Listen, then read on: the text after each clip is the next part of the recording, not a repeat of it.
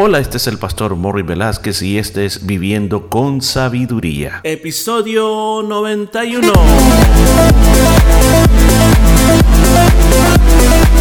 Y en el programa de este día estaremos aprendiendo cómo aplicar la sabiduría de Dios a nuestra vida a través del libro de Proverbios. Muchos consejos muy hermosos basados en la palabra de Dios. Todo esto y mucho más en Viviendo con Sabiduría.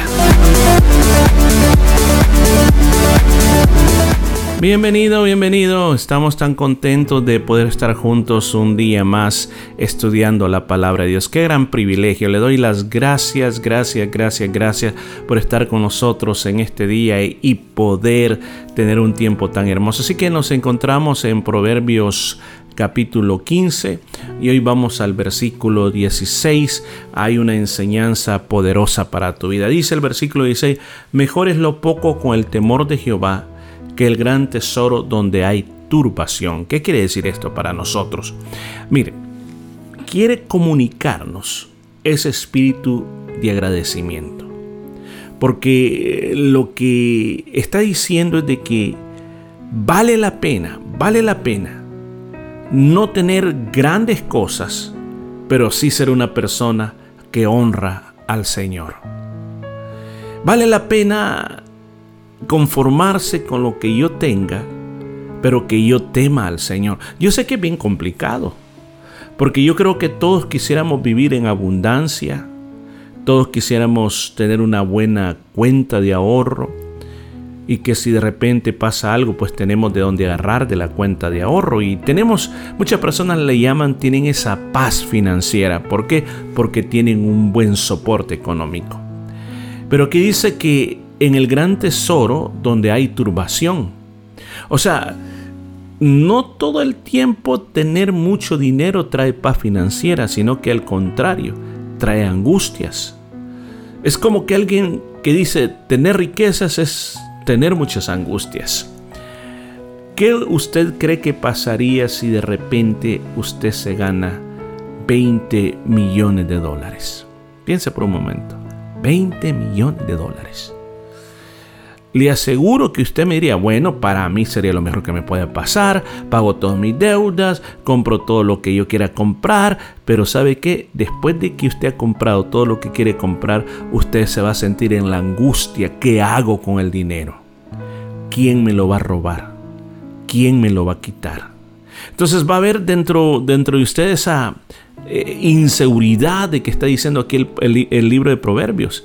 Como en otra parte eh, también se dice que, el, el pobre puede dormir tranquilamente, mas el rico siempre está pensando quién le va a robar lo que tiene. Ahora, usted dirá, pero yo no quiero ser pobre, yo quiero tener. Pero mire, aquí este proverbio nos está diciendo de que lo más importante, lo más importante es que usted viva conforme con lo que usted tiene, con lo que recibe de parte de Dios, que en vez de que usted esté ahogándose por querer tener mucho más allá y después que no haya que hacer con todo ese montón de cosas que usted tiene. Versículo 17 dice, mejor es la comida de legumbres donde hay amor que de buey engordado donde no hay odio. Oh, parece que, que estos proverbios nos están apuntando hacia el, el vivir sabiamente. O sea, ¿en qué aspecto? Claro, usted ha todo el libro acerca de sí, sí, pero aquí es como diciendo, está agradecido por lo que tienes en este momento. Porque dice, mejor, dice, vale comer verduras con amor que carne de res donde hay odio. Mire, qué, qué bueno está esto. Porque volvemos al punto del versículo anterior. En el punto de que a veces nosotros podemos gozar de tantas cosas y tantos recursos en este mundo y ser infelices. Y tener una relación quizás mala con nuestra familia. Porque aquí está hablando eh, en un festín donde hay carne, donde hay abundancia, pero lo que hay ahí es odio. O con los amigos. Qué bueno es lo que nos da este consejo en la palabra de Dios. De que no, no, no, no veas las cosas así de menos el aspecto. Ah, bueno, tengo esto, tengo lo otro, pero yo quisiera mejor comer otra cosa. Y yo sé que todos queremos comer mejor, pero a veces ponemos el énfasis en la comida y no en lo que estamos disfrutando. Estamos disfrutando la compañía de tu familia, estás disfrutando la compañía de tus amigos, así sencillito lo que estés comiendo, pero estás disfrutando de una buena compañía. Yo creo que este, este versículo se aplica para nosotros hoy en día en esta problemática, en la problemática de no valorar lo que hoy tenemos y, y vivimos este, sin disfrutar lo que hoy tenemos porque nuestra mente está en lo que quisiéramos tener. Veamos lo que dice el versículo 18. El hombre iracundo promueve contiendas, mas el que tarda en airarse apacigua la rencilla. Mire, ahora parece que está cambiando un poco la temática aquí. Ahora comienza a ponernos la, la perspectiva de lo que es el temperamento de una persona.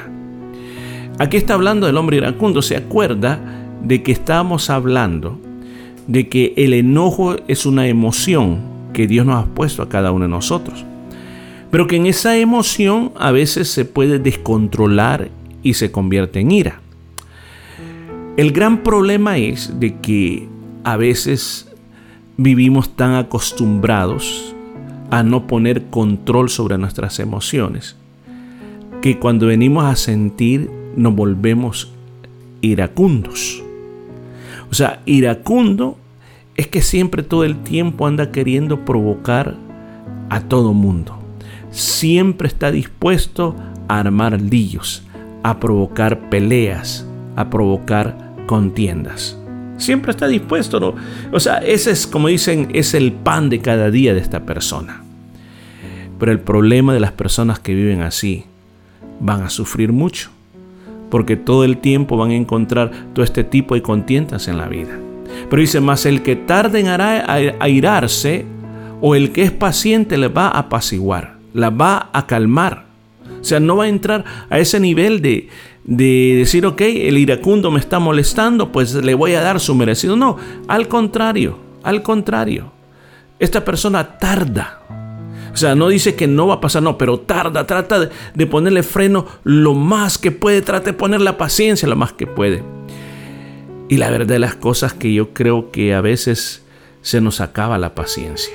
Sí, de verdad se, se nos acaba la paciencia y podemos explotar a la provocación de este tipo de personas. Pero sin embargo, más sin embargo, cuando uno aprende a dominarse, va a lograr mejores cosas. Así como el iracundo aprendió a ser iracundo, también cuando usted aprende a ponerle freno a sus explosiones de ira, usted va a aprender a apaciguar las cosas. Ahora, ¿qué lecciones podemos aprender de la porción de este día? Bueno, la primera lección, número uno, hoy este día, no importa lo que tú vas a comer, dale gracias a Dios por lo que tú vas a comer. Yo te invito a que seas agradecido por todo, por esa taza de café, por esa galleta, por ese sándwich, por esa cena, por ese desayuno. Dale gracias a Dios y no pases el tiempo deseando lo que no puedes comer, sino dale gracias a Dios. Sea agradecido con lo que tú tienes, pues lo haces dándole gracias a Dios. En segundo lugar, no es lo más importante la comida que estás comiendo, sino con quienes estás compartiendo. Hay una necesidad de valorar a las personas que están alrededor de nosotros. La comida es solamente un medio. No es en realidad la comida, sino que es, la comida es lo que nos reúne, lo que nos une.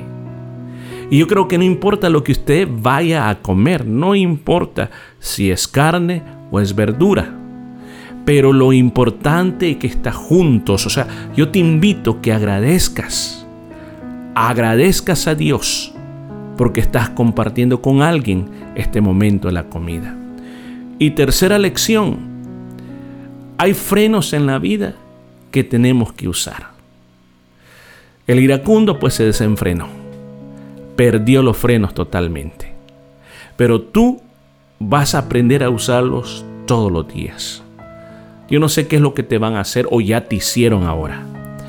Y tú te mordiste la lengua, no quisiste responder de la misma manera. Eso es bueno. Pero la próxima vez quizás respondiste, bueno, pero inténtalo nuevamente, vive intentando hasta que aprendas a ponerle freno a lo que tú vas a decir. Recuerda que ellos no te manejen a ti, porque el iracundo a eso le gusta encontrar a otro que le responde igual. Pero tú no, somos diferentes porque Cristo vive en nosotros. Así que dejamos hasta aquí y vamos a continuar el día de mañana con más de esta vida de sabiduría. Y esto fue todo por este día. Nos escuchamos el día de mañana.